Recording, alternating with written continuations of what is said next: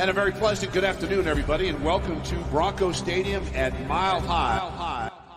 Bienvenidos al Broncast, This place is insane.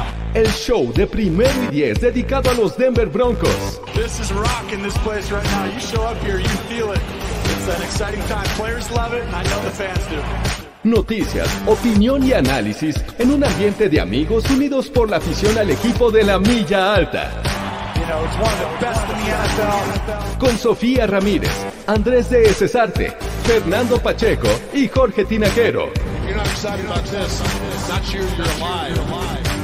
Comienza el Broncas.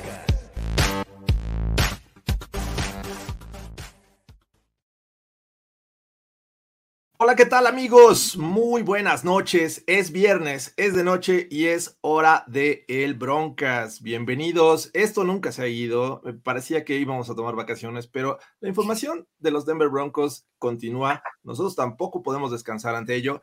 Y bueno, les damos la bienvenida. Eh, yo soy Jorge Tinajero y como es una costumbre, le damos también la bienvenida a Sofía Ramírez. ¿Cómo estás, Sofía? Bien, bien, emocionada a ver qué, qué podemos especular aquí. Ya se acabó la temporada, extrañamos a los Broncos, pero justo como dices, las noticias no frenan, no paran. Bien. Y como también es una costumbre, Fernando Pacheco, ¿cómo estás?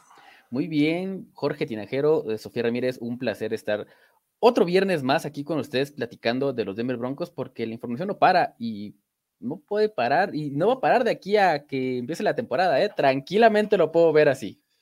Y que yo creo que va a ser una constante el Broncas. Vamos a ver si, si de repente tomamos unas semanas de vacaciones, obviamente, todos las necesitamos, pero eh, pues vienen cosas interesantes, así que ya en su momento estaremos platicando. Eh, estamos aquí estrenando un fondo, un fondo porque eh, este, está muy padre, porque México es Broncos Country, amigos. O sea, México es Broncos Country. Del otro lado, Fernando Pacheco. Es que no puedo. Ahí, aquí.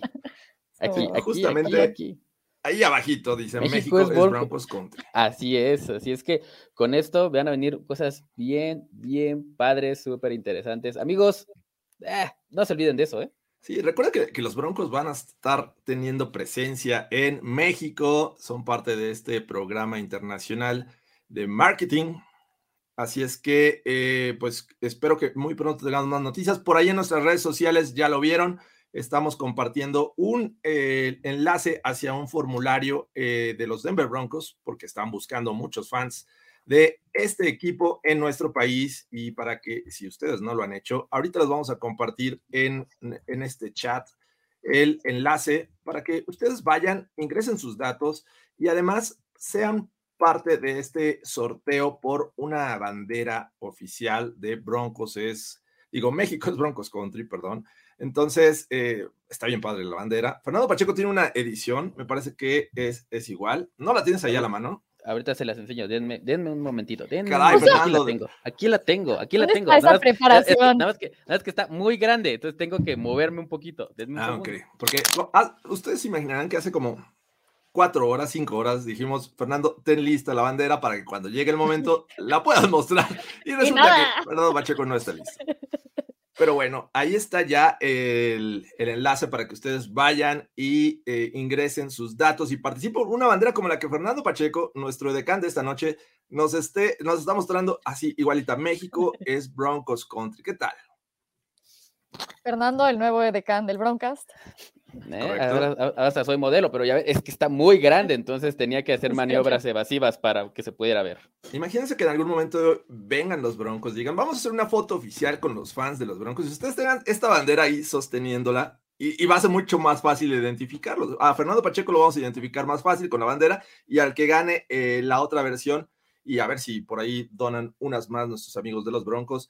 Eh, y así es que ya lo saben, participen. Creo que es importante. Los Broncos van a estar aquí, van a tener presencia, van a haber muchas sorpresas y bueno, vamos a apoyarlos de esta manera. Eh, y bueno, ¿de qué se trata esta noche, amigos? Todos los que están aquí listos para disfrutar de este show. Vamos a hablar prácticamente de las opciones de los Denver Broncos. Justamente el día de hoy se llevó a cabo la última entrevista de eh, candidatos a los head coaches. Son 10, 10 nada más. 10 y ya hablaremos cada, de cada uno de ellos. cuál es nuestro favorito, cuál es el que nos intriga más, cuál de plano decimos, mejor por ahí no hay que irnos.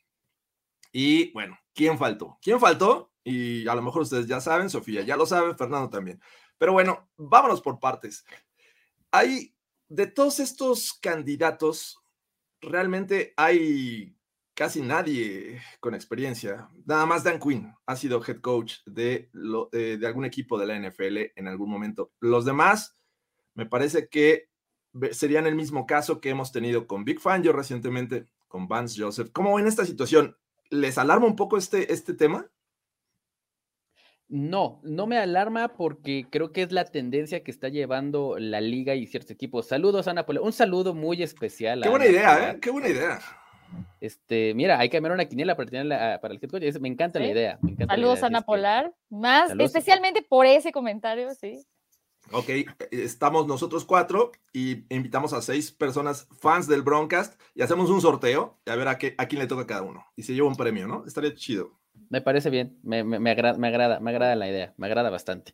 Eh, pero, perdón, regresando al tema, eh, no estoy preocupado porque creo que es la tendencia de la liga, ¿no? Estas nuevas mentes brillantes, jóvenes, ya sea defensivas u ofensivas, eh, es lo que está haciendo ahorita como, como el boom en la liga y podemos ver ejemplos muy claros, ¿no? Ahí está Zach Taylor, ahí está Matt LeFleur y, estos, estos y, gente joven, ¿no? que, están sonando, hablando de, Kellen Moore, por ejemplo, o sea, son gente que sin duda em, traen ideas frescas, ideas nuevas, un fútbol revolucionado y le sumas a esto todo lo que son los analytics y, ciertas situaciones que creo que, eh, no quiero decirlo groseramente, pero los coaches old school como que les cuesta todavía trabajo manejar este tipo de situaciones y creo que eh, estos, estos coaches que se están sonando, por ejemplo, para los Broncos, eh, llaman mucho la atención. No estaría preocupado, pero sin duda creo que la gente quiere experiencia y pues, ahí hay uno por lo menos, ¿no?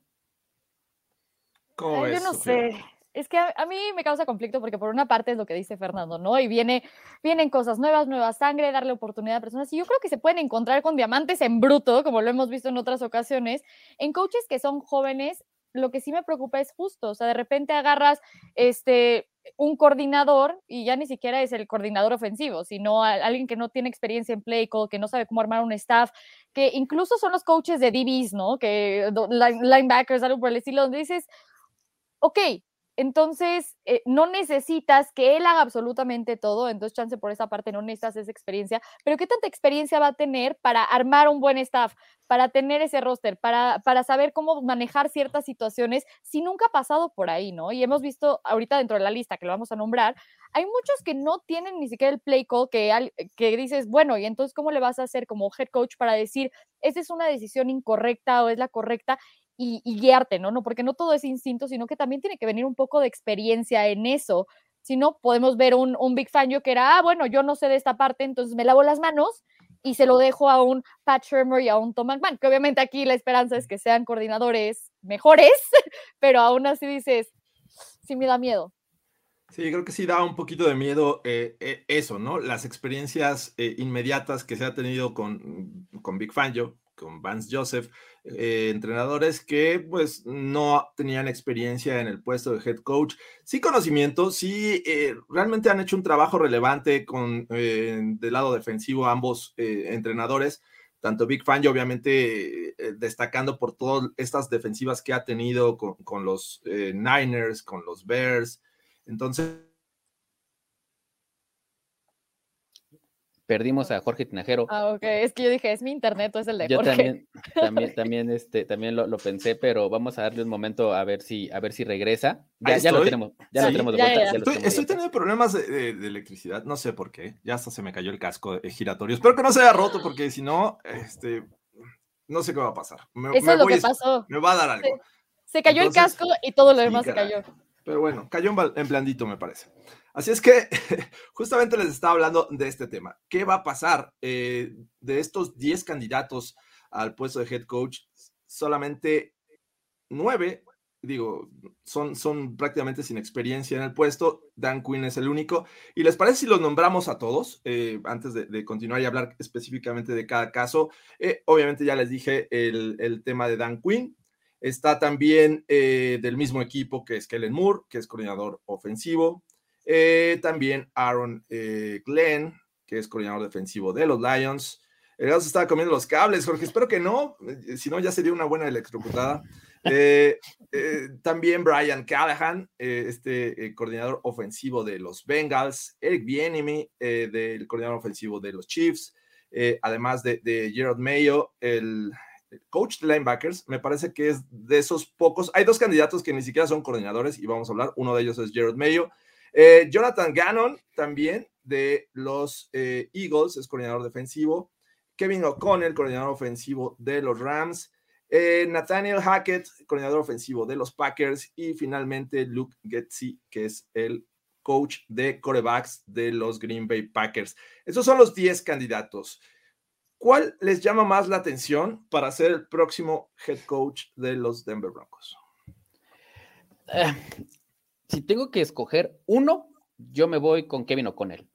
Para mí es mi candidato favorito.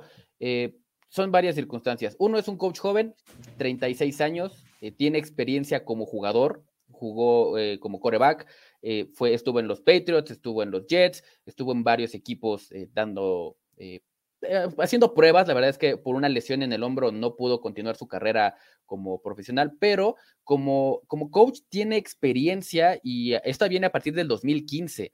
Fue coach de quarterbacks en los Browns, eh, coach eh, ofensivo asistente en los Niners en el 2016, con los Redskins, pero bueno, sí, cuando eran los Redskins en el 2017 fue coach de corebacks y bueno, ya como coordinador ofensivo ahí mismo que en Washington en el 2019, ahora ya tiene dos años de experiencia con, con los Rams y bueno, ¿qué es lo que hay que destacar de esto? Que realmente esta ofensiva, que si bien sabemos que la mano la lleva Sean McVay, todo lo aprendido que debe de tener eh, Kevin O'Connell con una mente como la de Sean McVay, creo que es, es brillante. Una, sobre todo, el liderazgo, que es algo que tiene muy marcado Sean McVay como, como head coach, más que mente ofensiva, eh, creo que es un gran líder y lo demuestra y lo ha demostrado durante toda su época con, con los Rams. otra característica que me gusta bastante es que pues, de este derivado árbol, Sean McVay, ahí está Matt LaFleur, que tiene esa misma experiencia y tiene este mismo toque de liderazgo, que es lo que creo que los Broncos necesitan. es un equipo joven, es un equipo compacto, pero que creo que no por decir que Big Fangio no era respetado, porque al final todos los, jugadores se le volteaban a, Big Fangio, lo que, lo que dijera era sumamente respetado, pero creo que una mente que los entienda un poco más y que los pueda llevar por un camino diferente es lo que le hace falta a estos Denver Broncos. A mí me encanta Kevin O'Connell y, creo que pudiera ser una gran adición a, a este staff y sobre todo el talento que tiene y lo que pudiera desarrollar. Bueno, si lo hizo medianamente bien y vamos a ponerlo medianamente bien por el talento que tenía con Jared Goff y las pocas armas que tenían ofensiva los Rams, pues bueno, ahora con todo lo que pueden tener, con el coreback que sea, no vamos a mencionar quién va a llegar o quién no pudiera llegar, pero simplemente el, el, el, el, el plantel que tiene decir, o, el, sí, el plantel que tiene como jugadores alrededor, pues creo que puede hacer maravillas más de lo que está haciendo con los Rams ahorita. Entonces, a mí me encanta Kevin O'Connell. ¿Tú cómo ves, Sofía? A mí me gusta mucho y justo también estaba, o sea, se hablaba mucho de cómo la, temporada pasada Sean McVay fue el, que dijo, no, no hay manera de que se lo lleven, yo lo quiero y esto es mío y todos valen. Eso me gusta bastante, está dentro de mi top. Pero yo creo que para mí Nathaniel Hackett, a mí me gusta bastante, sí me intriga. Obviamente está la conexión Aaron Rodgers, que digo, me encanta esa parte y todo el mundo sabe que yo quiero a Aaron Rodgers por, o sea, denle todo a Aaron Rodgers, no me importa. Pero vi varias entrevistas y varias personas que hablaban muy bien de él, de la parte de liderazgo, que obviamente es algo que George Payton hizo mucho hincapié. Eh, obviamente aquí la, ofensiva de los Green Bay Packers, por más que sea este, Aaron Rodgers, no solo es Aaron Rodgers, y, ahí ya empiezas a ver, estuvo con los Bills, estuvo con los Jaguars, ese, el estar con, con Blake Bortles y los playoffs, esa, esa temporada única y mágica, eh, pues él estaba ahí creo que, creo que es de las personas que me intriga por la experiencia y también por, o sea, porque tiene un poco de experiencia, pero al mismo tiempo creo que puede traer cosas muy buenas y justo viene del árbol también de lo que dice Fernando, un poco con trabajar con Matt LeFleur, creo que puede traer cosas buenas al equipo. Ok, sí, creo que eh, muchos he hablado también de él y varios insiders lo, ponen como uno de los candidatos para el siguiente head coach de los Broncos, sobre todo por esa conexión que existe con Aaron Rodgers y que nos ilusionó la temporada pasada y que si lo llevan como head coach, pues, por ahí, si realmente quiere salir de los Packers, pues yo creo que se iría a un lugar donde tenga al menos alguien conocido y que mejor que Hackett ahí, que es el que lleva las riendas de, este, de esta ofensiva de los Packers. Y bueno, la verdad es que las probabilidades indican que el siguiente head coach de los Broncos pues va a ser sin experiencia, o 9 de 10 son los candidatos, aunque Dan Quinn se menciona mucho, ¿no? Dan Quinn es el favorito para muchos para llegar a el puesto de los Broncos. ¿Quién es Dan Quinn? pues nada más y nada menos que el coordinador defensivo actual de los Dallas Cowboys. Él tiene experiencia y tiene un largo camino recorrido. Estuvo por los Niners como eh, entrenador de, línea defensiva, por ahí ha andado en otros equipos. Eh, llegó a los Seahawks en algún momento, estuvo bajo el mando de Gus Bradley, que llegó cuando estaba Jim Mora. De Jim Mora hacen la transición a Pete Carroll, se mantiene ahí, de repente se va a, este, me parece que al college, regresa al college, regresa a, los Seahawks porque Pete Carroll dijo, te quiero como mi coordinador defensivo y es el responsable de esta gran defensiva de los Seahawks que vencieron a los Broncos en el Super Bowl 48, eh, este Legion of Boom. Y bueno, de ahí se gana la oportunidad para ser head coach y se va a los Falcons. Y a los Falcons los lleva al Super Bowl. Ya la historia de, qué pasó ahí y ese comeback eh, desastroso en contra de, de Dan Quinn es otro boleto, pero me parece que hace un equipo competitivo, eh, le da la oportunidad trayendo a Kyle Shanahan como coordinador ofensivo y creo que estos Falcons eh, tienen sus mejores años recientes con este head coach. Ahora, sale de los Falcons, se va a los Cowboys y transforma esta defensiva que no era fácil. El año pasado era una total decepción, le metían cualquier cantidad de puntos y este año los pone en el radar. Entonces, no es mi candidato favorito, sin embargo, creo que sí es el de muchos y parece que podría ser la opción principal de los Denver Broncos. ¿Quién es mi favorito? ¿Perdón? ¿Quién es tu favorito? No, no está nombrado, pero justo quería decir algo de, Dan Quinn antes de que, de que cambiemos. Sí, sí, sí, adelante.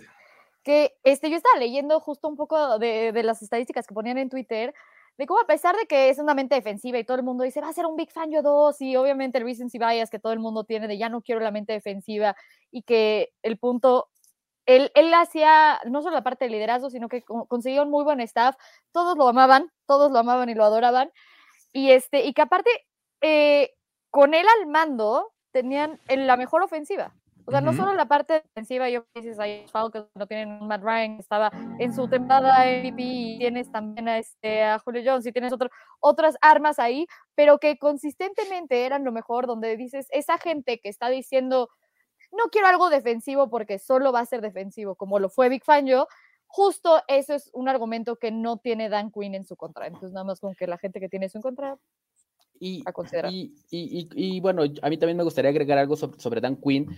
Em, bueno, tres cositas. Una, pues bueno, yo les había comentado ya en broncas anteriores que yo creo que los Broncos pudieran seguir con esta, em, con esta tendencia de tener coaches defensivos porque la mejor unidad eh, en el terreno es, es, esto, ¿no? La defensa de los Broncos. Entonces creo que Dan Quinn pudiera darle un boost, aunque eh, sería un cambio completamente radical, ¿no? Dan Quinn maneja, le gusta manejar una defensiva 4-3, cuatro frontales y tres linebackers, cosa que los Broncos no hacen desde el 2012 con, con, con John Fox, que cambió a la defensiva 4-3, perdón, 3-4, con, tres frontales y cuatro linebackers, que es donde obviamente brilla Shaq, Barrett y Shane Ray y, Von Miller y esa cantidad de, gente, ¿no? Ese es un punto eh, que pudiéramos considerar, ¿no? Qué esquema le pudiera dar Dan Quinn a estos Broncos, que probablemente sea bueno un, cambio, no lo sé, ¿no? No lo sé, tendríamos que ver cómo, cómo funciona eh, esto. Pero otro dato que se me hizo súper, súper interesante es que eh, desde el 2000, perdón, desde 1995, los Broncos han eh, tenido seis head coaches. Tres que fueron coaches por primera vez, que fueron McDaniels, Fanjo y Vance Joseph, los despidieron en tres años. Los siguientes head eh, coaches. McDaniels fue en menos, ¿no? Fue en menos, eh, un, año, completo y el otro ya no lo acabó. Exactamente. En, menos de tres años, de tres años o menos, los despidieron. Los siguientes head coaches que han tenido, los otros tres, han sido Shanahan, Kubiak y John Fox. Esos han sido segundas oportunidades de head coaches que han tenido y esas segundas oportunidades han llevado a los Broncos al Super Bowl. Entonces, pudiera ser que Dan Quinn con segunda oportunidad pudiera llevar a los Broncos a otro Super Bowl, pudiera ser, ¿no? Sí, porque Mike Shanahan estuvo eh, fugazmente con los Raiders, ¿no? Exactamente. Y un dato más, aunque todos ligamos a, y esa es un dato macabro que iba a tuitear hace ratito y se me olvidó, aunque todos, aunque todos ligamos a Dan Quinn con, con Russell Wilson y pudiera hacer la conexión, ojo, también podíamos ligarlo con Matt Ryan, ¿eh? Pudiera llegar Matt Ryan a los Denver Broncos con esa conexión con Dan Quinn. Fernando, no hay que hacer eso, podemos pensar en cosas Ahí está, e, eso es, puede ser real, Sofía Ramírez. O sea, puede ser real. lo primero piensas en un Aaron Rodgers, después piensas en un Russell Wilson, y hay unos, unos cuantos años abajo y ya piensas en Matt Ryan. Ahí, se los dejo nomás de tarea. Puede la verdad es que prefiero la conexión Russell Wilson. Sí, sí, sí, yo también me quedo con esa. que la de Matt Ryan, que, que o sea, sí tuvo sus, sus, mejores años con Dan Quinn, pero también con una buena, este, un buen coordinador ofensivo como Kat Shanahan. Pero bueno, ya eso, el, coach, ya tendremos nuestro broncas para, digo, el coreback, perdón, ah, eh, tendremos nuestro broncas especial para hablar del siguiente coreback de esta franquicia. Aaron Rodgers. Pero bueno, no hay más. Aaron Rodgers o Russell Wilson, no lo sé. Matt Ryan no, a menos que Fernando Pacheco se mantenga en esto. No, no, no, yo, eh, nada más, yo, nada más dije que era la posibilidad, no que lo quisiera. su muchacho es Kirk Cousins, entonces no hay que confundirnos. lo pusiste en la mesa, Fernando. Lo puse sobre la mesa. Entonces, bueno, eh, es tu responsabilidad, tú lo trajiste, tú lo cuidas. Así es que, muchachos, ¿quién es mi candidato favorito de los que no tienen experiencia? Eh, eh, yo siento y creo, y porque ya ha tenido tiempo en la franquicia, ya ha sido coach de corebacks incluso, Brian Callahan. ¿Cómo ven a Brian Callahan, el actual coordinador ofensivo de los Cincinnati Bengals? que todo mundo está hablando de esta ofensiva, obviamente con la calidad Joe Burrow, pero le han ayudado muy bien, este, sobre todo Brian Callahan, como para hacerle un planteamiento ofensivo de tal forma que tenga estas piezas eh, en, la posición. La verdad es que me encanta esta ofensiva de los Bengals y Brian Callahan es el responsable de que se vean así, de que eh, jueguen así y que ya tuvo una conexión. Eh, hay que recordar, Brian Callahan tuvo, eh, bueno, viene de familia ligada a la NFL. su papá es Bill Callahan, que ya fue head coach en la NFL. Entonces, me parece que por experiencia no me preocuparía. Obviamente en el puesto no, no ha estado ahí, pero sin duda tiene un papá que, que le puede decir, oye, lleva las cosas por este lugar, por, o hacia acá, o hacia allá. Y creo que de esa manera podríamos tener un buen candidato que no haya tenido experiencia. Es que no sé, a mí me intriga esa parte porque digo, a ver, no es como que los Shanahan son iguales o los Shula son iguales. Hablando de grandes apellidos dentro de la NFL que dices, bueno, entonces el papá medio te ayuda, no son lo mismo. no, no sé qué tanto hay. Y otro es, o sea, que no hace el play call y a mí esto también me preocupa.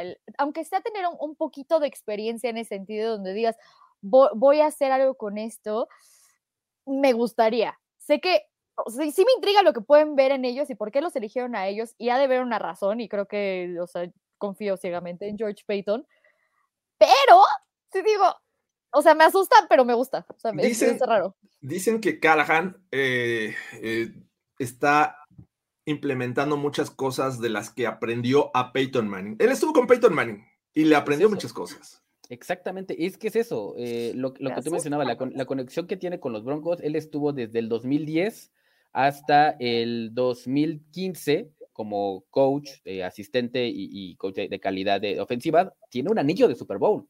Tiene un anillo de Super Bowl. 2015. Entonces, entonces experiencia la tiene. Eh, eh, el, conocimiento lo tiene. Lo que está haciendo con los Bengals lo tiene.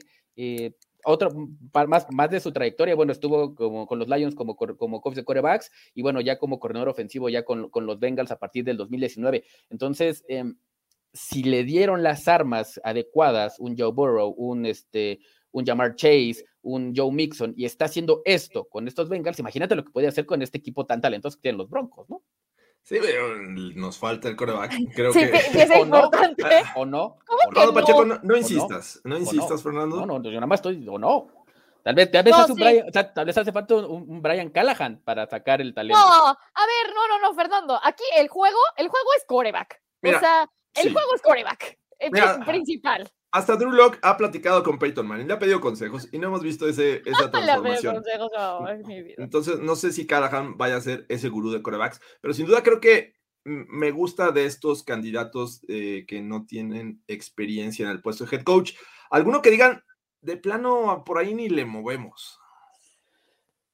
Ah, a mí, a mí, la verdad, no me gusta en lo absoluto Eric Bienemi. A mí no me gusta.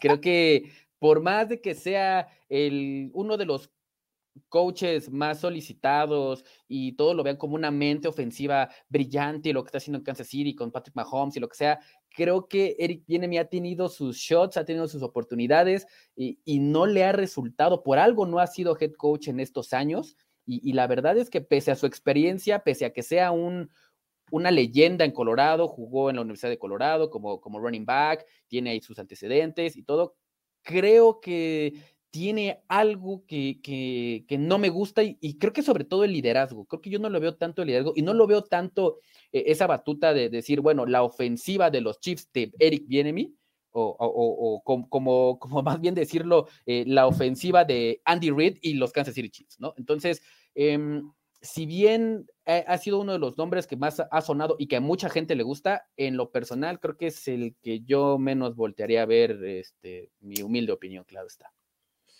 ¿Tú, Sofía? Es que yo estoy igual con Fernando, o sea, la verdad es que sí, mucho, mucho héroe, mucho lo que quieras, pero también tuvo temas legales en Colorado donde sí, o sea, ha habido muchas personas allá donde preguntas por Eric BNME y, y jugadores y que estuvieron con él y todo y dicen, esa persona no.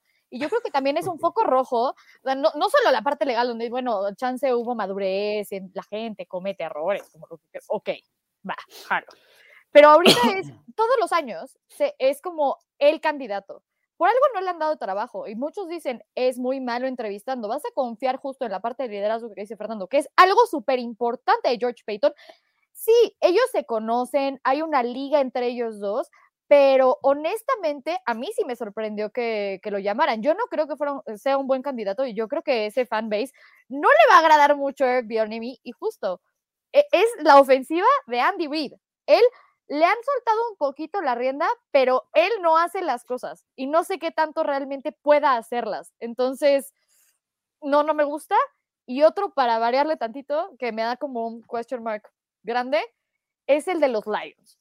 Como que digo, veo los números y digo, hablan que es muy bueno con los jugadores, que todo el mundo lo ama, lo adora y que no tenía buen, material con qué trabajar, pero para mí es como, es un head scratcher ahí grande, donde veo los números de la defensiva de, los Lions y digo, ay, y justo, ya si, me voy a ver por el lado defensivo, prefiero a Dan Quinn de lo que realmente quiero, quiero a Aaron Glenn, entonces, no sé. Fíjate, complementando ahí lo de Aaron Glenn, él eh, venía de, ser el coach de, defensiva secundaria en, en, los Saints y bueno, ahí lo conoce a Dan Campbell y por eso se lo lleva. Eh, pues la verdad es que trabajar detrás de Dennis Allen eh, es algo, a mí me parece Dennis Allen un buen eh, coordinador defensivo, este de los Saints, ha tenido muy buenas defensivas, incluso en un momento estuvo con los Denver Broncos y creo que algo le ha aprendido. Y parte de sus bondades o, de sus características que, que están buscando en Glenn es esta parte de liderazgo y que todos lo siguen, que todo es muy querido y que eso también buscan los Broncos, que llegue a ser un coach para todos y no nada más para una defensiva, como en algún momento creo que Big Fangio nos dio esa impresión. Yo soy el coach de la defensiva y tú, eh, Pat Shurmur, hazte cargo de la ofensiva y hazmela funcionar, porque yo me voy a enfocar en la defensiva. Entonces, eso es lo que yo he leído de Aaron Glenn. Vamos a ver qué pasa. Tampoco es como que mi candidato principal, no lo veo como siendo el head coach de los Denver Broncos en 2022. Y bueno, voy a dar mi candidato que menos me gusta, eh, a lo mejor no es tan popular, pero creo que Kellen Moore le, hace falta experiencia en la NFL. Él dio el salto prácticamente de college a ser jugador este, backup de los Lions. De hecho, ni siquiera pasó por el draft, fue undrafted de los Lions. Y de ahí este, los Cowboys lo, lo este, firmaron, se lesiona, toma sus decisiones y comienza, comienza siendo eh, coach ahí este, de, los Dallas Cowboys. De repente lo, ascienden eh, y llega a ser coordinador ofensivo. La verdad es que ha hecho buen trabajo, ha manejado bien su, ofensiva en los Dallas Cowboys, aunque esta temporada se fue a menos. Comenzó muy bien la, la ofensiva de los Cowboys y ha ido a menos. ¿Y qué no me gusta, además de Kellen Moore? Me parece que es un tipo muy joven, va a tener su oportunidad eventualmente, pero es un tipo muy joven. No cometamos el mismo error como Josh McDaniels en su momento. Eh, obviamente a Josh McDaniels les dieron todas las puertas del cielo, dijeron, ten, aquí está, eres coach, eres general manager y haz lo que quieras. Pero creo que Kellen Moore le hace falta tiempo y le hace falta experiencia y creo que va por buen camino, pero no es el momento para darle la oportunidad a Kellen Moore. ¿Cómo ven ustedes? A mí me gusta, a mí me gusta realmente, creo que lo que hace Kellen Moore eh, como coach es, de llamar la atención a sus 32 años y con solamente cuatro años de experiencia en la liga como coach, ya tiene tres como coordinador ofensivo. Pasó uno solamente como coach de quarterbacks en, los Cowboys, donde llegó, como dices, drafted, fue el, backup de, de, Tony Romo y luego fue el backup de, este, de Dak Prescott y algo, algo sabe, algo sabe y es por eso que desde tan temprana edad le dieron, le soltaron las riendas del equipo de América y creo que ha hecho cosas muy buenas, le ha sacado, me gustan mucho estas variantes ofensivas que pone con Tony Pollard, con, con Zeke Elliott, o sea, creo que, creo que hace muy buenas cosas y eso me gusta. Eh, la juventud sí creo que le pudiera hacer falta un poco de experiencia, no me gustó que sacaras el tema McDaniels porque me dolió en el Cora, pero, pero, pero, pero, pero tienes razón, o sea, o sea, e, e, es, es algo con que lo podemos comparar. Yo no lo pondría con de los que menos me gusta, porque pudiera ser ahí este, un, disparo este, en la oscuridad y te puede, te puede, puede ser algo bueno, pero sí creo que le hace falta. No lo pongo entre los que menos me gusta, pero sí lo pondría ahí a la mitad, ¿eh? en, el, en el lugar 5, me gusta, y sí me gusta que les Moore. A mí también me, gusta, me intriga, pero justo a mí lo que, lo que me salta es la poca experiencia que tiene. Al final de cuentas que, o sea, es más joven que Fernando Pacheco, entonces digo...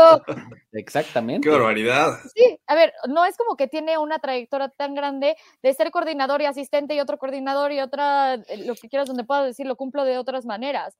Entonces, ni siquiera por, por esa parte o que digas, eh, va a traer innovación, sí, es uno de los, mejores nombres, sí. ¿Se ha visto este, que tiene buenas cosas con los de Cowboys? Sí.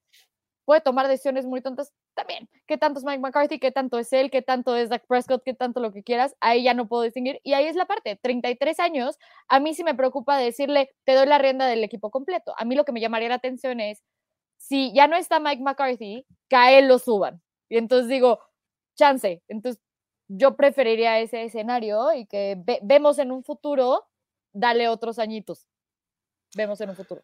Y nada, más para complementar lo de Eric Bienemy, que también se, se, me pasó decirlo, creo que me parece que han tenido como 10 entrevistas, bueno, 10 equipos lo han buscado para entrevistas de 2019 y ninguno se ha quedado y creo que también deberíamos de empezar a, pensar eh, las razones por las cuales no ha sido el, el, candidato óptimo para ser head coach en este momento. Bueno, es parte en este proceso de los Denver Broncos de buscar head coach, es un candidato, es una posibilidad, pero también creo que hay algo que no sabemos y que creo que los, los encargados de hacer estas entrevistas, pues no han optado por él. Eh, hay dos candidatos que, me parece que llaman mucho la atención porque también hay eh, fans y hay, gente eh, que de repente dice, oye, pero ¿cómo vas a darle la oportunidad a alguien que ni siquiera es coordinador ofensivo ni defensivo o que no ha sido head coach? Y hay dos en especial en, este, en estos 10 candidatos de los Denver Broncos que en este momento son coach de linebackers o coach de quarterbacks, no son coordinadores. Entonces, eh, eh, pero creo que son candidatos interesantes y hay que hablar un poco de ellos. Me parece que el primero es Gerard Mayo. Gerard Mayo, que es el coach de linebackers de los New England Patriots. Hay quien menciona que este eh, entrenador que pues, obviamente está a cargo de una, una unidad o una, este, un grupo de jugadores en la defensiva de los Pats, que es muy importante. Los linebackers en las defensivas de Bill Belichick son muy importantes. Y Donta Hightower es uno de, eh, de, ellos, que, que, la verdad es que ha jugado muy bien bajo el este, entrenador Gerard Mayo. Él tiene experiencia como jugador, obviamente lo recordamos eh, en los mismos Pats, pero también se dice que él tiene estas esta similitud con Mike Bravel, un tipo que conoce muy bien del fútbol americano, que sabe muy bien de las reglas, que es un líder y que además tiene, eh, peso en las decisiones de cómo se lleva la defensiva de los New England Patriots. Por eso los Broncos lo están buscando. ¿Cómo, les, cómo ven el caso de Jared Mayo? A mí me gusta, a mí me gusta y me, gusta mucho. Creo que de, de, los candidatos que hemos estado mencionando, eh, Mayo yo lo pongo ahí entre, entre un 5 y un 6, eh, haciendo como, como el recuento. Eh, porque precisamente lo, que mencionas es muy importante, ¿no? La, comparación con, Mike Brable, el, liderazgo que tiene, el conocimiento que tiene del juego, eh, por más de que lo podamos, em, esto que mencionan, ¿no? Del famoso árbol Belichick, eh, creo que él tiene una característica diferente, que es el ser, el que, que tiene uno poco tiempo de, de estar retirado y de ser coach, eso es importante, y dos, que no solamente los Broncos lo están buscando, suena muy fuerte para que eh, llegue a los Texans también como, como head coach y, otros equipos. Entonces, eso es algo que llama la atención, ¿no? Que no solamente es como que dijeron los Broncos, ay, vamos a buscar a ver este, de entre todos cuál pudiera ser como un, este, un diamante en bruto. No, es que realmente Jared Moye tiene las, las cualidades, las aptitudes para poder ser un head coach en la NFL. Tal vez no sea en este momento, tal vez no sea este año, tal vez no sea en los Broncos, pero creo que paulatinamente lo va a tener, lo va a encontrar porque es este jugador que, eh, este coach, perdón, que, que, que, complementa lo que fue como jugador, que fue muy buen jugador, la verdad es que también hay que reconocer, fue un buen jugador, fue un gran linebacker, y, esto lo, transmite a sus jugadores en cuanto a conocimiento, en cuanto a liderazgo, y sobre todo, este, eh, predica con el ejemplo y creo que eso es, eso es algo difícil de encontrar y me gusta mucho Gerard Mayo, creo que puede tener su oportunidad, no sé si en los Broncos, pero probablemente eh, en un futuro cercano lo veamos como, como head coach de algún equipo gusta, creo que me gusta más que otras opciones eh, y justo por muchas cosas que escuché. O sea, sí, acaba de salir, vienen cosas interesantes. No me gusta la parte que, porque todo el mundo veo los comentarios de, es que vienen los Patriots. Obviamente ya todos están salados de, vienen los Patriots, entonces no. Y eso es lo que para mí sí me preocupa, ¿no? Al final de cuentas, el, árbol de los pads donde dices, es un prejuicio y no todos van a salir mal. Alguno va a salir bien, puede ser que él sea el elegido, hay que tener esperanza pero sino la manera en la que hablan de él, ¿no? Y cómo le gusta rodearse de personas que son inteligentes de él, mm, o sea, más inteligentes que él y que sabe admitir eso, y le gusta rodearse de personas que saben más. Y eso es una cosa fundamental para, para ser head coach. Más que el X's and O's, como dice ahorita, este, puso Benjamin Albert un tweet porque estaban diciendo de, de los 49ers, que eh, sí, el X's and nerdazo que sabe de analytics y que hace todo y que wow, todo el mundo lo quiere ahora Sí, a ver, es que hay que entender que puede ser un gran coordinador, como puede ser Big Fan como puede ser McDaniel, y este, pero no head coach. Y yo creo que justo eso, o si te están diciendo, es una persona que es amada por el equipo, que está dentro del sistema, funciona bien, este, sabe lo que es jugar y, se relaciona bien con los jugadores, trata de, rodearse de personas que saben más que él, siempre aprender, estar dentro del juego, buscar cómo mejorar él como persona y cómo mejorar dentro de, la parte de jugadores. Entonces a mí me habla justo de ese liderazgo, es decir, entonces puede formar un staff inteligente y bueno. Entonces eso, eso a mí me interesa, la manera en la que hablan de él. Ahí obviamente viene el foquito rojo de, ay, pero casi no tiene experiencia y obviamente viene de los Pats y dices, y también fue jugador de los Pats. Entonces, ¿qué, tanto no va a encajar dentro de otro sistema? Porque el sistema de los Pats es así. ¿Qué tal si lo cambias y entonces ya valió? Entonces sí, sí hay foquito rojo. No, sí, sí, sí. O sea, sí, sí, sí, pero por eso. Y Mike Brable, como, que creo que eh, eh, esas son las sorpresitas que uno quisiera encontrarse en algún momento, ¿no? Un Mike Brable. Digo, sí se puede vestir raro y hacer cosas extrañas en su casa, pero es un gran head coach. No, pero, o sea, a mí lo que digo es, hay que ver todo, no solo del, me encanta, lo amo, lo quiero, ya sabes. Todos, todos, todos los candidatos tienen foquitos rojos. Todos, todos. Y la mayor parte dentro de la lista, pues sí es falta de experiencia, pero aquí otro foquito rojo es que está dentro del sistema de los Pats como jugador y como coach. No ha salido de ahí, ever. Sí, ah, todos tienen pros y contras, desde luego. Pero, eh, digo, si viniéramos de un Mike Shanahan o un Gary Kubiak que te dio eh, un Super Bowl y dices, bueno, ya vamos a hacer la transición a un nuevo head coach, dale la oportunidad a quien quieras. Pero creo que bajo la situación en la que se encuentran los Denver Broncos, sí te da un poco de miedo de repente de, ay, Gerald Mayo, de verdad, un, coach de linebackers viniendo de los Pats ¿Me lo voy a jugar? Sí. Es, un miedo natural. O sea, creo que todos los fans de los Denver Broncos quieren ir a la segura. Quieren prácticamente que les firmen, a ver, con sangre, aquí en este contrato, que me vas a dar un Super Bowl más. Creo que las cosas no funcionan así. Y vamos a Eh, aprender de, de errores pasados, que es la gente que, que justo dice como, ¿qué no aprendimos la lección de, de esos este, coaches de los Pats y cómo nos fue la vez anterior? Chance no queremos hacerlo. Ya tuvimos a McDaniels, no queremos más. Entonces, eh, sí, e- es complicado y los entiendo perfectamente, muchachos. Pero bueno, ah, George Payton y su comité tendrán la decisión y le van a dar el- el- las llaves del cielo a quien crean que les va a ayudar a los Broncos a sacarlos de esta situación.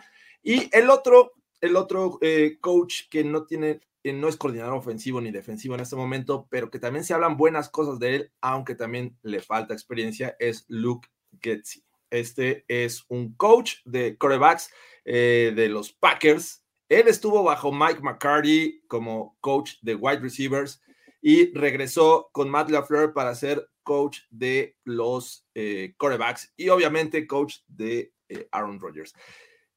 Otra conexión, no necesariamente Nathaniel Hackett es el, el que nos va a llevar a Aaron Rodgers, sino que también Getsy es una oportunidad. ¿Y qué se dice de él? Bueno, ¿qué, qué puede aportar? Él es el responsable y me, y me parece que está interesante porque Matt LaFleur lo que hace es, a ver, tú, Hackett, eres responsable de la ofensiva en general, pero te vas a encargar de la ofensiva en zona roja. Entonces, toda esta efectividad que ha tenido Hackett en zona roja, bueno, los Packers, es responsabilidad de Nathaniel Hackett. ¿Y qué hace eh, Getsy, además de entrenar a los corebacks, además de estar ahí al tanto de Aaron Rodgers? Él es el responsable de, la ofensiva en terceras oportunidades. Y también creo que es, mm, ha, ha hecho un buen trabajo. Tiene solo seis años de experiencia en la NFL como coach. Nunca ha sido coordinador ofensivo y podría dar el salto como head coach. ¿Cómo ven este, este coach para ser el siguiente de los Denver Broncos? Además, eh, sumándole a, la lista que, que, mencionabas de responsabilidades que tiene Getsy en, en, los Packers, en la ofensiva de los Packers, es eh, coach de o coordinador de juego aéreo de los Green Bay Packers. Entonces, súmale ahí otra, otra palomita. Por más de que digan que Aaron Rodgers o no hace este, las cosas solo, pues debe de tener a, algún mentor, ¿no? Entonces, eh, ahorita creo que es uno de ellos. Eh, nada más para, lo, que mencionas es muy cierto, tiene solamente seis años de experiencia en la NFL, eh, tiene 37 años, pero ya fue coach en Akron, en la Universidad de Akron, fue coach y coordinador ofensivo en la Universidad de West Virginia, fue coach este, en Pittsburgh, en la Universidad de Pittsburgh, en la Universidad de, de Indiana, en Western Michigan, o sea, eh, en Mississippi State recientemente fue coordinador eh, ofensivo en el 2018. Entonces, la experiencia para manejar una unidad o las unidades eh, específicas la tiene. Que la NFL no se le ha dado, bueno, eso es otra cosa, pero estamos hablando también de universidades grandes, que eso también es cartel y que eso también tiene, tiene algo que, que, que te lleve, que, que, te, que te tenga donde, donde lo tiene ahorita, ¿no? Que es este, ahí asistente, asistente de Matt LaFleur. Me gusta, sí me gusta, eh, creo que no lo veo como de mis favoritos tampoco, eh, por razones que creo que todo mundo dice, eh, Aaron Rodgers es la ofensiva de los Packers, no Matt LeFleur, no Brian, no, quien, no Nathaniel Hackett, lo que tú me digas, pero creo que le hace falta un poco más de toque con los jugadores, más, más liderazgo también, creo que lo vería así, porque también teniendo un Aaron Rodgers enfrente, no sabes qué tanto puede ser este, eh, quién, quién llama a quién, ¿no? O, o quién es el líder, en qué, en, en, qué sentido. Entonces creo que ese sería como el asterisco que yo lo pondría a Getsy, pero creo que en cuanto a todo el, el trasfondo que tiene, pudiera ser un, un, un, buen head coach, pero de momento no lo veo ahorita, y menos en los Broncos. A mí algo que sí me llama la atención es justo, eh, ahí sí no sé, lo puedo como preguntar, eh, es a lo que me quedé pensando cuando empezaron a hacer todas las entrevistas. ¿Qué tanto realmente estamos buscando nada más head coach y qué tanto también estoy pues, tentando aguas para ver un coordinador ofensivo, ¿no? Yo estoy viendo mucha gente sin experiencia donde digo, a ver, puede ser que sí, el head coach que tú contrates vaya a traer ya su staff en mente, que sepa perfecto a quiénes quiere traer, lo que quieras, pero bueno, tú ya tienes también una idea de quiénes quieres, quiénes no, quiénes te llaman la atención o quiénes tienes una duda, ¿no? Entonces creo que también podría ir por allá, o sí, si Hackett es contratado por alguien más, si quieres, quieres alguien que, que te dé una oportunidad con Aaron Rodgers, lo ves, pero yo justo creo que le falta ese, ese paso, como dice Fernando, en el cual, primero, o sea, sí, toda la experiencia de college obviamente sirve y todo, pero no todo lo de college se puede, o sea, literalmente traspasar bien a, la NFL. Y ahorita lo vimos con Urban Meyer como el desastre, sí, que bueno en college y aquí eras de, lo peor de lo que existente en la vida, ¿no? No digo que sea el caso, pero no todos pueden dar ese salto a la NFL y ser exitosos dentro de ello. Aquí creo que sí falta un poco de experiencia, donde para mí el hecho de que vayas de, de justo de coreback con algunas responsabilidades y aparte teniendo a un Aaron Rodgers, a mí sí me genera muchas dudas como para darte el puesto de head coach. Podemos ver coordinador ofensivo y puede ser una opción dentro de que puedan estar abriendo la, la puerta a ese tipo de personas para, para ver quién les agrada o a quién pueden traer si es que su head coach no trae, ir entrevistando gente, pero por el momento sí yo no lo veo tampoco. Dice por acá Jorge Osuna, ¿creen que nuestra situación de no contar con dueño ni quarterback dificulte conseguir a los candidatos más fuertes para head coach? Eh, no siento que tenga algo que ver. Eh, además, pues, obviamente es algún proceso que no puedes eh, retrasar para esperar a ver quién va a ser el nuevo head coach, me parece, digo, el nuevo dueño tienes que comenzar ya con head coach porque pues, se necesita trabajar. Este proceso ya empezó ayer. Muchos equipos que con head coach ya están planeando su estrategia para el draft, para la agencia libre. Entonces, creo que urge que haya head coach. Y ya después eh, se tocará el tema del dueño, que creo que también es importante y hablaremos de ello en su momento.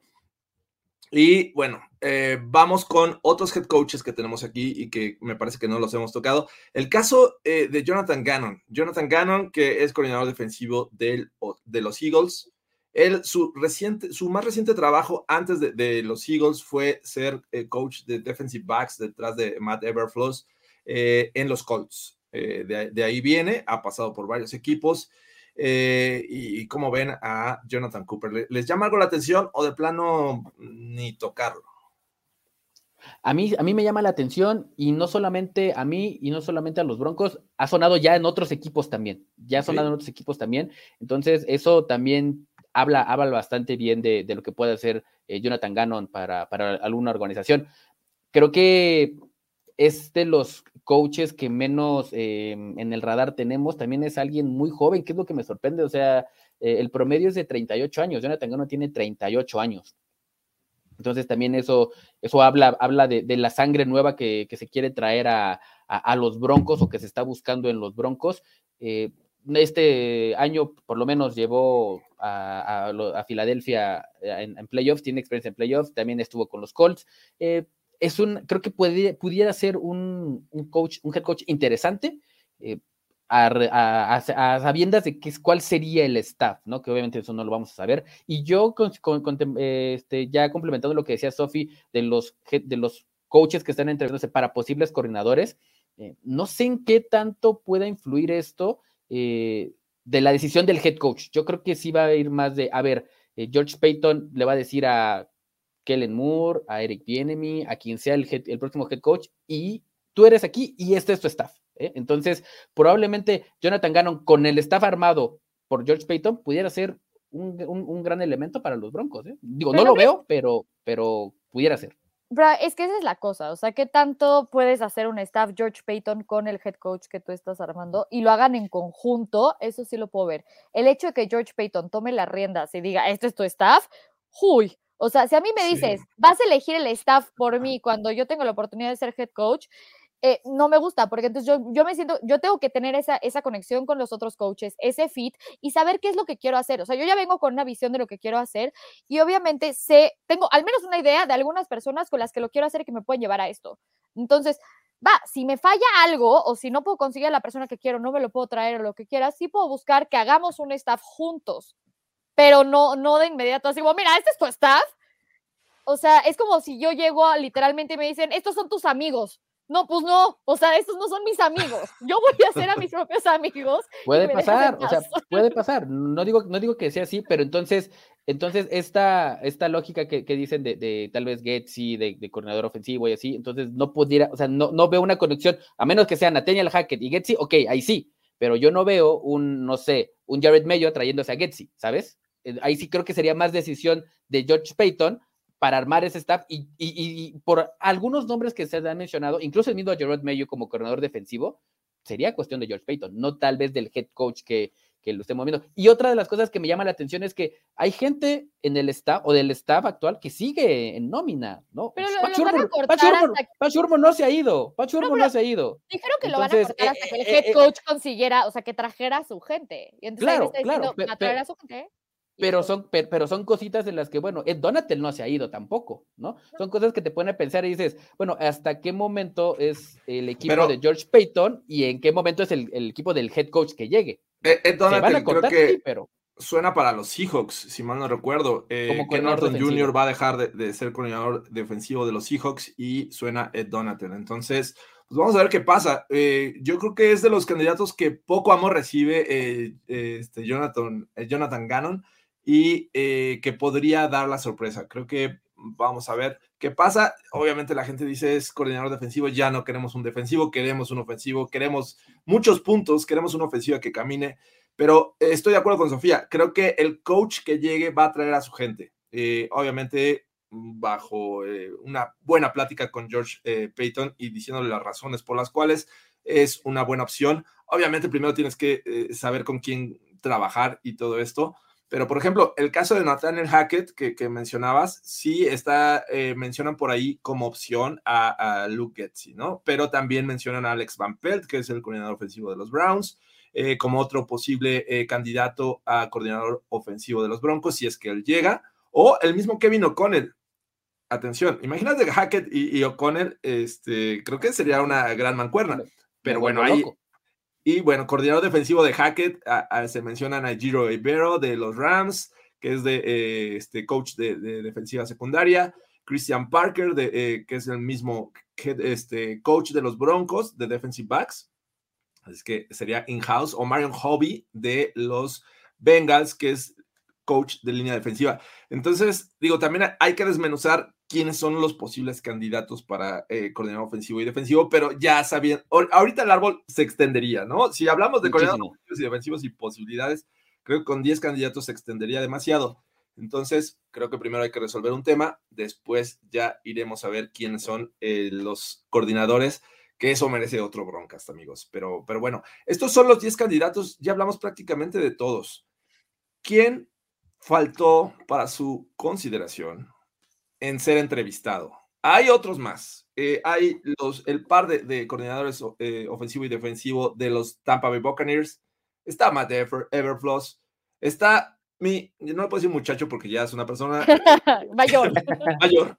Casi como yo, casi como yo. Exactamente. Doug Peterson. Eh, está obviamente también Raheem Morris. ¿Es, Raheem Morris? Raheem, Rahim Morris. El coordinador, no, Rahim Moore. El coordinador defensivo de los Rams eh, actualmente. Entonces, ah, también es una opción. Por ahí, este. Leslie Fraser, ¿no? Eh, los de los Bills, obviamente, sí, también. Eh, Double y Fraser son candidatos para otros equipos. Sonaban mucho y no los entrevistaron. Y a mí, para, mí, eso sí fue como el. Brian Flores también. ¿Por qué no? Ahí estaba. Y, por ejemplo, el caso de Fraser ya tiene experiencia, fue head coach en los Vikings. Ya, también, sí. Entonces, ¿quién pondrían como este candidato que no entrevistaron los Broncos que les hubiese gustado? Double. O sea, literalmente yo pensé que iba a ser uno de los candidatos principales y, no, ni, ni lo voltearon a ver y ahí sí digo, ¿y por qué? O sea, como que para mí es un cuestionamiento grande, pero bueno, voy a poner algo en la mesa que sé que es un sueño guajiro, extraño, donde Wade Phillips el año pasado dijo que quería regresar a la NFL tantito. Y entonces yo me quedé con esa idea el año pasado, así como, ¿y si Wade Phillips se regresa? Y, no, está en los Broncos.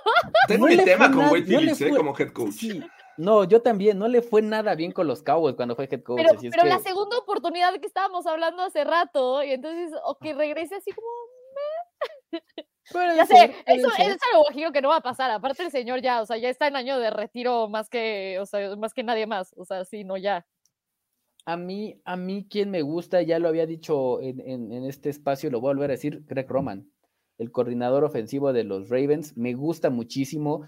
Eh, él es un jugador, eh, perdón, es un coach que realmente se adapta a las características de los jugadores. Y vean lo que ha hecho con Lamar Jackson, con Brett Huntley, con quien tú me digas, ha hecho ofensivas que, que han llegado a playoffs, han hecho, ofensivas este, muy competentes y creo que se le debe dar la oportunidad a Greco Roman. Es, para mí es una de las grandes mentes ofensivas de la liga y a mí me hubiera gustado mucho que le dieran la oportunidad. Pero o acaban de correr al defensivo. ¿Crees que permitan que el ofensivo se les vaya? Sí, a Don Martindale. Eh, sí. que hizo un buen trabajo. Me gusta como coordinador defensivo de los Broncos. ¿eh? También lo pensé. Pero bueno, vamos a ver qué pasa. Ya tuvo su etapa, ¿eh? Ya fue coordinador ofensivo de, de, de los Broncos en el 2010 con, este, con Josh McDaniels y no le fue nada bien. Estamos en el momento de dar segundas oportunidades, Fernando. Por supuesto, no, por supuesto, por supuesto. Ya, estamos hablando de coaches de los Pats, o sea, estamos hablando del, del, del, segundo encuentro de ya coaches que estuvieron en los Broncos. Y eh, sí, creo que eh, vamos a ver qué pasa, pero también es una buena opción como coordinador defensivo, pero todo va a depender de, quién. Obviamente, ya, ya, lo saben, muchachos, yo quería a Doug Peterson, pero ni siquiera le dieron la oportunidad, caray. Eh, me, me hubiese gustado ahí, y de no ser él me parece que eh, Byron Leftwich también lo había puesto, lo, lo, habría puesto como candidato, al menos para entrevistarlo y saber qué onda, ¿no? Me intriga mucho lo, lo que ha hecho con los Bucks. Obviamente tiene a Tom Brady ahí y tiene mucho talento y eso también influye. Pero bueno, era alguien que eh, bien pudieron haber tomado como opción para al menos entrevistarlo. Eh, pero bueno, estos 10 candidatos son de dónde va a salir el siguiente head coach de los Broncos. ¿Qué sigue? Van a ver quién les llama más la atención y posiblemente lo llamen para una segunda entrevista o, o más de, de uno eh, tenga una segunda entrevista y de ahí ya se va a definir quién será el head coach. ¿A quién pondrían como siguiente head coach? Es, ya es momento de decisiones. Ya hablaron de favoritos, ya hablaron de los, lo que les intriga, los que no les gustan, pero ¿quién ustedes piensan que va a ser de entre estos 10 candidatos el siguiente head coach de los Denver Broncos?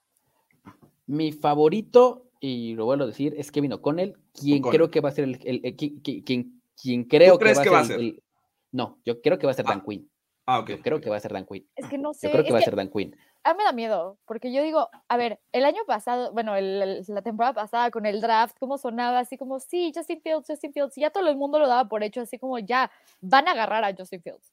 Y entonces llegas y Pat Surtain. Y entonces, en una de esas, justo te están metiendo a Dan Quinn hasta por las orejas. Y es alguien que no, o sea, que chance sonaba al inicio de, no sé, Ganon. Ya sabes, como, ah, este, este me gusta, es interesante. Y de repente dices, holy, wow. O sea, y acabas siendo tu head coach. Yo la verdad es que no sé ni siquiera qué esperar. Eh, no sé qué esperar de, de, de, George Payton. O sea, porque puedo esperar, o sea, lo que más suena es este. Bueno, ¿quién, Queen? Te, gusta, ¿quién, te, ¿quién te gusta y quién crees que va a ser? Me gusta Hackett. Creo que. que Ganon está sonando y puede ser. No. No, no sé, olvídenlo. Ya no sé qué hacer. No, ya me arrepentí, no sé quién puede hacer. ¿Tú yo, qué dices, Jorge Tinajero? Yo creo que el siguiente head coach de los Denver Broncos va a ser Brian Callahan. Eh, hey. Hey. Creo que ahí está mi candidato. Me gusta, Obviamente me gusta. se menciona a, a, Quinn como el favorito por la experiencia, pero pues, no por nada están entrevistando a una gran cantidad de, de, de entrenadores que no son necesariamente eh, tipos que tengan experiencia como head coach, pero que creo que también tienen ese futuro, porque ya hemos visto casos que, que han, este, digo, recientemente el caso de Zach Taylor, que de repente tener una temporada tan mala ha crecido con el equipo y me parece que ha hecho un buen trabajo. Eh, todos los McVay Boys, el caso de, de O'Connell que menciona eh, Fernando. Mi muchacho Kevin O'Connell. Pero creo que Callahan, eh, con esta situación en la que ya fue entrenador, que tiene esta eh, conexión con Peyton Manning, que sabe implementar ofensivas, me parece que por ahí podría ser el siguiente head coach de los Denver ¿Cómo, Broncos. ¿Cómo se dice esto cuando eres, este, cuando discriminas por la parte de edad? George Payton la tiene. Yo... Así, ya. Sí, o sea, edad, okay. abajo. El, pro, el, el, promedio, el promedio es de 38 años. O sea, Ajá, o sea tu promedio. El más, el más grande es Dan Quinn, que Dan tiene Quinn. 50 y tantos. Ah, 50 y doy, pocos, aparte de que doy, recién cumplidos. Hackett debe ser de los que elevan el promedio. Eh, Hackett, este, Dan Quinn. Hackett tiene 42 años. O sea, bueno, arriba del 38. Dan Quinn tiene eh, 51 años, como les había comentado. Es el más grande, el que más experiencia. El, o sea, el, sí es el, un ageism muy más, cañón. El más joven es eh, Kellen Moore, 32. Dan Quinn tiene conexión ahí con Brian Double, ¿eh? por si no es, no es head coach en algún lado Double, eh, podría decir, vente para acá, amigo, llevar mi ofensiva, pero bueno. Yo te arropo. Exacto. Eh, José Rodríguez, el Brian, el Brian no es candidato, o sea, ya nos enfocamos en 10, 10 candidatos, hoy cerraron este, estas entrevistas, ya nadie más entra. Entonces creo que. ¿No, han pensado que chances se han entrevistado a otras personas que ahorita no están dentro de la NFL y que, o, no están dentro de eso donde. O sea, no necesitan pedir permiso. Entonces, chance han entrevistado a más y está todo como por debajo de la mesa y llegan con una sorpresita. Yo lo he pensado en el, no sé qué esperar de George Payton. Que ¿Y crees que ningún insider lo sepa? O sea. No, es que sí, pero les dicen, güey, cállate los hocico. Y entonces ya. ¿A billetazos? ¿Cómo? No, no, creo. No, Sofía Ramírez, ya estás aquí haciendo este. conspiraciones, sí. Conspiraciones macabras y todo, ¿no? Eso es una posibilidad. O sea, la verdad es que cuando no tienes que pedir permiso, o sea, obviamente empieza a sonar porque es como, ay, le pidió permiso a los hijos, le pidió permiso a, no sé, a los dedos, le pidió permiso a todos. Pero ¿qué pasa cuando no tienes que pedirle permiso absolutamente a nadie y nada más llegas, oye, ¿quieres entrevistar conmigo? Y la gente, justo porque no está dentro del radar, puede ser que no lo vea. Entonces, pues no sé, o sea, chance hay 11 candidatos y estamos viendo 10, chance hay 12 candidatos y estamos viendo 10, chance solo hay 10. Los Broncos han sido campeones con gente y mente ofensiva. Shanahan, digo, Mike Shanahan, perdón, y Gary Kubiak. Entonces, bien Israel, sí, exactamente. La defensiva, pues creo que hay que contratar un buen coordinador defensivo y rodearlos de talento. Entonces, vamos a ver qué pasa. Yo creo que yo voy por el lado ofensivo y voy con Callahan. Si es que, eh, dice, no creo que sean conspiraciones, es el mundo real, dice Francisco Telles. Ven, ahí está pero bueno, ah. esto, eh, pues, y, traíamos una noticia de, un candidato para ser dueño de los Denver Broncos. No sé si es real, la verdad, o simplemente los están aventando ahí para ver si tienen interés. Pero es un, señor que, eh, según Forbes, tiene valuada su fortuna en billones de, de dólares, lo cual no sería problema aparentemente, o a juntarse con alguien para ir como en grupo para comprar a los Denver Broncos. Pero ¿quién es Fernando Pacheco? Se llama Robert Smith y no, no es el vocalista de, Cure? No, no, es el vocalista de Cure. También me, no, también me, emocioné que, dije, bueno, va, Boys Don't Cry y, todo, pero, pero no, no, es este, se llama Robert Frederick Smith, eh, es un empresario oriundo de Colorado, y es algo por la cual también está sonando bastante este, este nombre. Su fortuna está valuada más o menos en entre nueve, entre 6 y 9, y 9 billones de dólares, lo cual pudiera, lo hace un candidato, pues, real, podría decirse, para, para, para hacer este, para comprar los Denver Broncos, que eh, dicen que está evaluado el equipo entre los 4 y cuatro y medio billones de dólares, ¿no? Entonces, ahí le, si juntamos todas nuestras tandas, pues nuestros domingos. nuestros domingos podemos ahí este, meterle un, poquito de dinero. Y, bueno, eh, pues ¿por qué suena tanto? Porque, por esa misma razón, ¿no? Eh, por ser oriundo de Colorado y algo que también le está dando como un, boom eh, bastante fuerte es que pudiera ser, aparte, aparte del, del, capital que tiene, pudiera ser el primer dueño afroamericano eh, en, de la NFL y eso también es algo que, llama la atención y por algo también que lo están colocando ahí, ¿no? Eh, en la ventana perfecta para que en el equipo perfecto, en el lugar perfecto pudiera llegar eh, Robert Smith y, transformar la, franquicia en algo que pudiera ser algo bueno para, para yo no lo veo así, o sea, yo creo que al final de cuentas, lo dijeron, es por auction, es por bidding y es quien demás. Obviamente ahí, por, por tener los lazos con Colorado y por ser de Colorado y todo, y por tener todos los billones que tiene, este, pues puede decir, oye, ¿sabes qué? Mi equipo, el que está en mi ciudad, se va a poner a la venta, pues ten, aviento billete, ya sabes, no hay problema. Pero pues también suenan, o sea, obviamente Brittany Bowden suena, este, suena Peyton Manning y suena John Elway, obviamente unidos a otras personas. Jeff Bezos también en algún Jeff momento. Jeff Bezos también. Pero eso, ese no fue reportaje, o sea, lo, lo demás es pura especulación, los que ahorita estamos haciendo fue porque Woody Page lo sacó.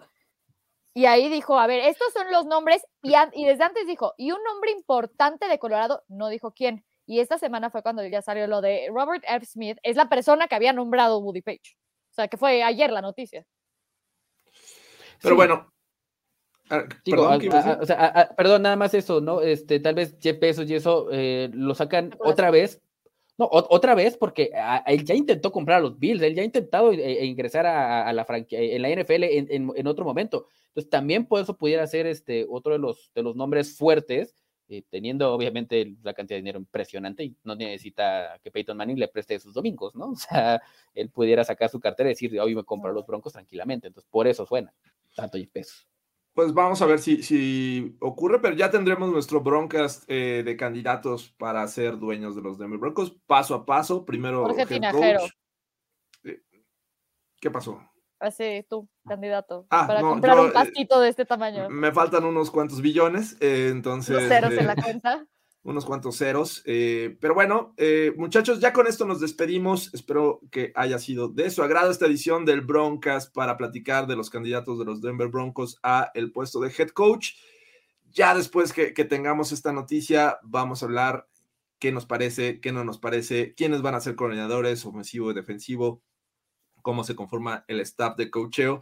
Y parece que después de que se defina esto, eh, Joe Ellis también dijo que van a dar un, este, anuncio sobre el tema de- del, del dueño de los Broncos. Así es que, pues vamos a estar al pendiente. Síganos en todas nuestras redes sociales, en arroba SofiRMZ8, en arroba FerPacheco43, arroba Jorge Tinajero E y también en arroba eh, Broncos en México. Por favor, sigan a Broncos en México.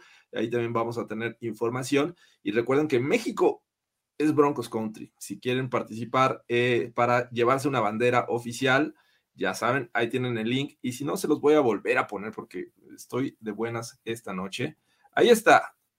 Inscríbanse, no cuesta nada y participan para ganarse una bandera de los Denver Broncos oficial, que es México, es Broncos Country.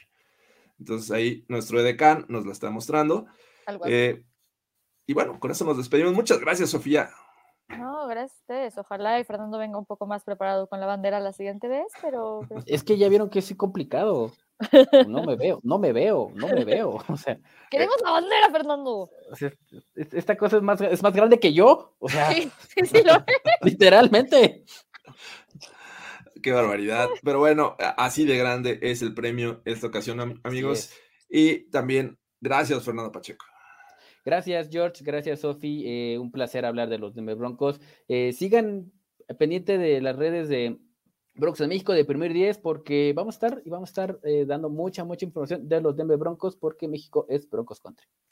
Sí, y estén al pendiente ahí en, en arroba broncos en México porque posiblemente ahí hagamos la quiniela que nos dio la idea Ana para ver quién es el head coach de los Denver Broncos. Eh, mi nombre es Jorge Tinajero, muchas gracias y pues nos vemos. Hasta la próxima. Bye amigos. Bye. Protect your dream home with American Family Insurance. And you can weather any storm. You'll also save up to 25% by bundling home, auto, and life. American Family Insurance. Get a quote. Find an agent at amfam.com. Products not available in every state. Discounts may not apply to all coverages on an auto or home policy. Discounts do not apply to life insurance policies. Visit amfam.com to learn how discounts may apply to you. American Family Mutual Insurance Company SI and its operating companies American Family Life Insurance Company 6000 American Parkway, Madison, Wisconsin. For the ones who work hard to ensure their crew can always go the extra mile, and the ones who get in early so everyone can go home on time, there's Granger, offering professional grade supplies backed by product experts so you can quickly and easily find what you need. Plus, you can count on access to a committed team ready to go the extra mile for you. Call, clickgranger.com, or just stop by. Granger, for the ones who get it done.